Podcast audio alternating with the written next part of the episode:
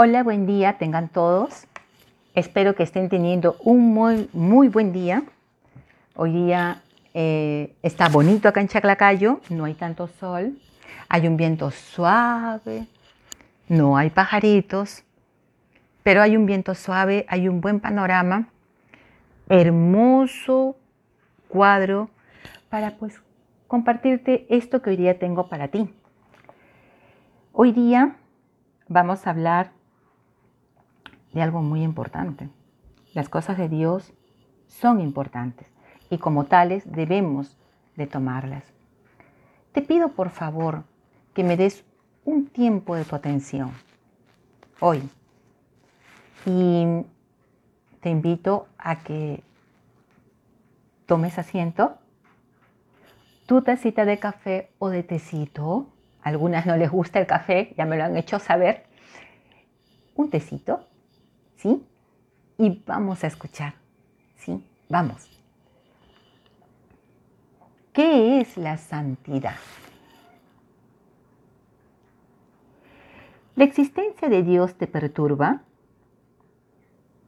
¿Desafía el propósito que has aceptado para tu vida o la dirección en la que vas ahora mismo? Te voy a contar que Él es el arquitecto de este mundo, el dador de la vida, el único Dios verdadero, y Él es santo. ¿Le conoces? ¿Será aún posible conocerle? Él no está lejos de ti. Dios te hizo a su imagen y para una relación. Él conoce tus pensamientos y tú le importas mucho en una manera muy profunda. Lee Hechos 17, 22, 31. Te voy a contar algo. Sin embargo, hay un problema serio en este mundo nuestro. La muerte, la enfermedad, el crimen, la perversión, el hambre, etcétera, etcétera, etcétera. Son evidencia de aquel problema. Estas cosas causan que rechaces la posibilidad de un Dios que te ama. ¿Sí? Porque estas cosas se llaman pecado. Estas mismas cosas son los síntomas devastadores de nuestra relación rota con Dios. La raza humana es amada, pero la raza humana no es santa. Dios nos dio la libertad para elegir y hemos elegido en contra de Él. Nuestro pecado no es un error inocente, no Señor, sino es un cáncer que nos ha separado de Dios. Todos hemos nacido así y todos moriremos así, a menos que hallemos la cura. Lee Romanos 3, 10 al 20. Si Dios no te amara, la historia terminaría allí mas Dios sí te ama, no en una forma falsa y religiosa, sino como un padre amaría a su hijo que se ahoga y haría cualquier cosa para salvarle. Con este mismo amor real, Dios desea perdonarte. ¿Pero cómo? En un tribunal, un juez no puede excusar tu crimen simplemente porque Él es pariente tuyo o porque piensa bien de ti. Eso es corrupción. Dios es santo, pero Dios también es misericordioso. Su misericordia abrió camino para que Él te perdonara y todavía ser santo. Él tomó tu lugar. Dios te ama absolutamente. Envió a su Hijo Jesús por ti todos los pecados fueron puestos sobre su vida perfecta y Él fue juzgado como culpable y murió en tu lugar. No fue una expresión artística, sino una situación. La tumba de Jesús está vacía, ¿sabes? Porque no fue un hombre común. La muerte no lo puede mantener. Él es Dios y está vivo. Ese es amor santo. Y por eso Él quiere perdonarte. Lee Romanos 3, 21 al 26. El regalo. Hay un regalo, ¿sí? Cuando Dios tomó tu pecado, te ofreció algo. No, no, no pudiste ganar o merecerlo. Todo lo que tienes que hacer es aceptarlo, ese regalo de la vida eterna. El sacrificio de Jesús es el único camino a Dios. Clama a Él hoy con fe.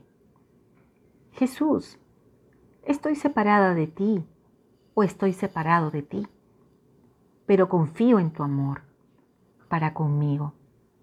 Creo que moriste por mi pecado y que resucitaste para salvarme. Lee Juan 1, 9 al 12. Y ahora el crecimiento. Porque la salvación es un regalo que tú ni yo hemos ganado. Es también un don que no podemos perder. Cuando fallas, tu nueva relación con Dios te ayudará a confesarle a Él y solo a Él tu pecado. Ir adelante y tomar grandes decisiones porque le estás confiando. Aprende a orar y abre tu Biblia. No hay otro libro del cual te pueda enseñar sobre Dios, sobre el Padre. ¿Sí? ¿Quieres aprender? ¿Quieres tener sabiduría? Pon tu confianza en tu Padre, Él te la dará, abriendo el libro, acuérdate, que nos entiende y que nos habla. Ahí Dios te revelará quién es Él y quién eres tú.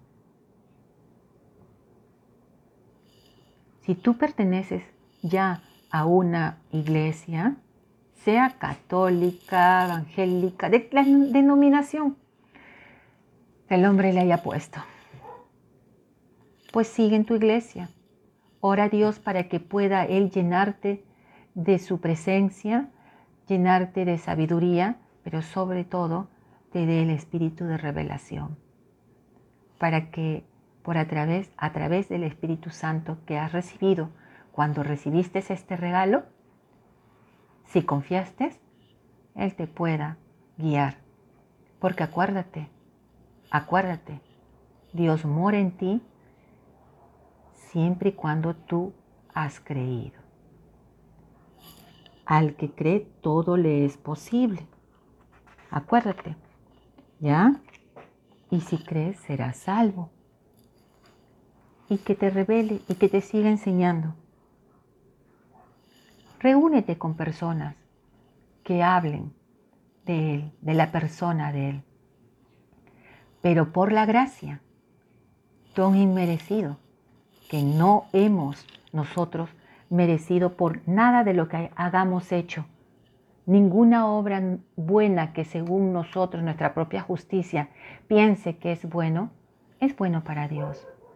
Porque lo que le importa a Él es su justicia imputada hacia nosotros. Solamente lo que Él hace en nosotros es lo que vale para Él. No lo que tú hagas. No te canses esforzándote vanamente, haciendo cosas para Dios. Deja que Dios haga para ti. Deja que Dios te llene de su amor y su sabiduría. Porque lo contrario a esto, ¿sabes qué es? Es el orgullo. Ciertamente existe un infierno, sí, existe un infierno. Así como existe un cielo, hay un infierno. ¿Y sabes qué? Te voy a contar. ¿Quiénes van a ir al infierno? Los que no han creído, los que han sido orgullosos, los que se han separado de Dios, los que no, no te necesito, no vengas, no me hables, Dios, no quiero saber de ti, hoy no tengo tiempo para ti. No hay mejor cosa que la persona reciba el nuevo corazón. Porque si tú no recibes el nuevo corazón, el corazón de Dios, yo te cuento algo. Tienes el corazón duro de piedra, el viejo corazón. Y en ese viejo corazón, tú no tienes vida. Tú no tienes vida. En Efesios 2, del 1 hasta, eh, vamos a leer del 1 hasta el 9. No lo voy a leer todo, pero te voy a decir lo que dice en Efesios 2.1. Cuando tú recibes el nuevo corazón, Él te dice que te dio vida cuando estabas muerto en tus delitos y tus pecados. Mira, fíjate, Él te dio vida. ¿Por qué? Porque tú estabas, dice, en los cuales anduviste en otro tiempo, siguiendo la corriente de este mundo, conforme al príncipe de la potestad del aire, el espíritu que ahora opera en los hijos de desobediencia. Esos hijos de desobediencia, esos hijos orgullosos, cuando eres orgulloso, cuando te independizas de Dios, ¿sabes cuál es el lugar para esos, esas personas? El infierno. Y así como la eternidad no tiene fin, el amor de Dios no tiene fin, y el cielo es inmenso y eterno y la vida eterna nunca terminará, así es el infierno, eterno. Es un lugar a donde van a estar los que no han confiado, los orgullosos. Ese es un lugar que Dios creó para que sea la morada eterna de Satanás y los ángeles que se independizaron de Dios Sí, los que no creen en Dios. No hay humildad en el infierno. Ese es el lugar de los orgullosos. Ese es el infierno. Ese es el lugar para los que no quieren a Dios. ¿Y sabes qué? Y el diablo está activamente engañando a las personas, sí. El diablo no está contento eh, con que tú hagas lo que la corriente de este mundo, dicho sea de paso, eres el príncipe de, de este mundo, te lleva en esa corriente. Él quiere más de ti, quiere que caigas más, que seas engañado más. Sí, sí. Él por si acaso, ¿sabes qué? Él no está en cuarentena. Él está activamente engañando y mintiendo. Y te está engañando y mintiendo si tú no recibes el regalo divino de Dios, la dádiva de Dios. Si no crees, si no crees lo que Él hizo por ti. Mira, ¿sabes qué? La salvación es por gracia, por medio de la fe. Cree y serás salvo. ¿Sí? Esta fue desde el principio. A todo aquel, a todo aquel que, me, me trabo, lo siento. A todo el que cree, dice el Señor, en mí, no lo rechazo. Yo no rechazo a ninguno. Él no vino para condenarte, ni contar tus pecados. Él vino para salvarte, para tener una relación contigo, personal. Personal, contigo, tú que me estás escuchando. Sí. Así es, mi querida amiga, amigo, si me estás escuchando, ¿no? Cuando el hombre regresa a Dios, ¿sabes qué? Ahora Él es más alto, más alto que el primer hombre Adán. Porque sabes qué? nosotros los que hemos creído. Y si tú crees ahora, te digo algo. Somos los trofeos de la gracia de Dios. Sí, sí, somos los trofeos de la gracia de Dios. Imagínate, en presencia de Dios, en el Dios de la gracia. Si tú recibes gracia, vas a tener gracia para gente. Y esta la vas a obtener por solamente tener comunión con Él. Sí. Después que has confiado, obviamente, ¿no? Cuando nos humillamos y confesamos a nuestro Padre todos nuestros pecados a Él, tú recibes gracia porque recibes perdón. Sí, y puedes dar gracia a tu esposo, a tu esposa, a tus hermanas, a tus primas, a tus cuñadas, a la suegra, a todos. Porque no se da, acuérdate, de lo que no se tiene. Tú no puedes dar algo de lo que no has recibido. ¿Mm? Acuérdate esto para terminar hoy. El infierno es un lugar sin gracia porque no hay presencia de Dios ahí. Mm. Esto es un compartir más del día de hoy. Espero que lo hayas escuchado y gracias por escuchar. Gracias. Te envío un fuerte beso, un fuerte abrazo. Que tengas un bonito viernes. Y nos vemos mañana, si Dios quiere.